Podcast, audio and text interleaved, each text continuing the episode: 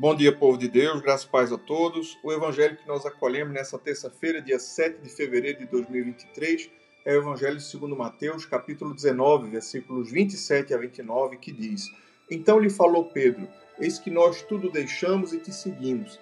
Que será, pois, de nós? Jesus lhes respondeu: Em verdade vos digo que vós, os que me seguistes, quando na regeneração o Filho do Homem se assentar no trono da sua glória, também vos assentareis em doze tronos para julgar as doze tribos de Israel.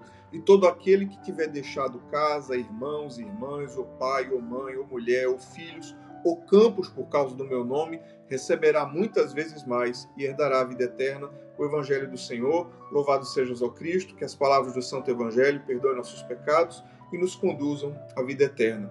Querido povo de Deus, na manhã dessa terça-feira, o Senhor nos traz esse Evangelho, essa palavra que será de nós? perguntou o apóstolo Pedro.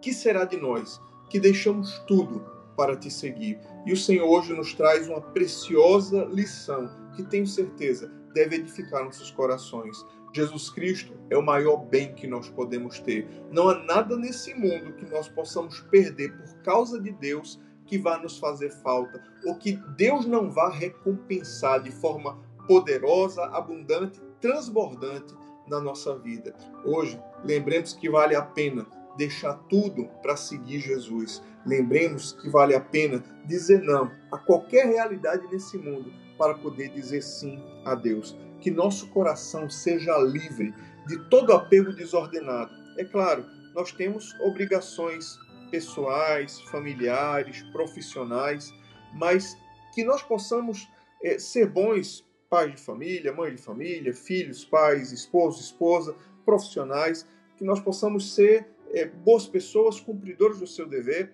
mas que acima de tudo nós possamos ser filhos obedientes do nosso Pai Celestial, que nós possamos ser consagrados, consagradas à graça de Deus, ao Evangelho de nosso Senhor Jesus Cristo, que nós possamos generosamente abrir mão de tudo que for necessário para poder seguir a Cristo ele é o Senhor da nossa vida, Ele é o nosso sumo bem.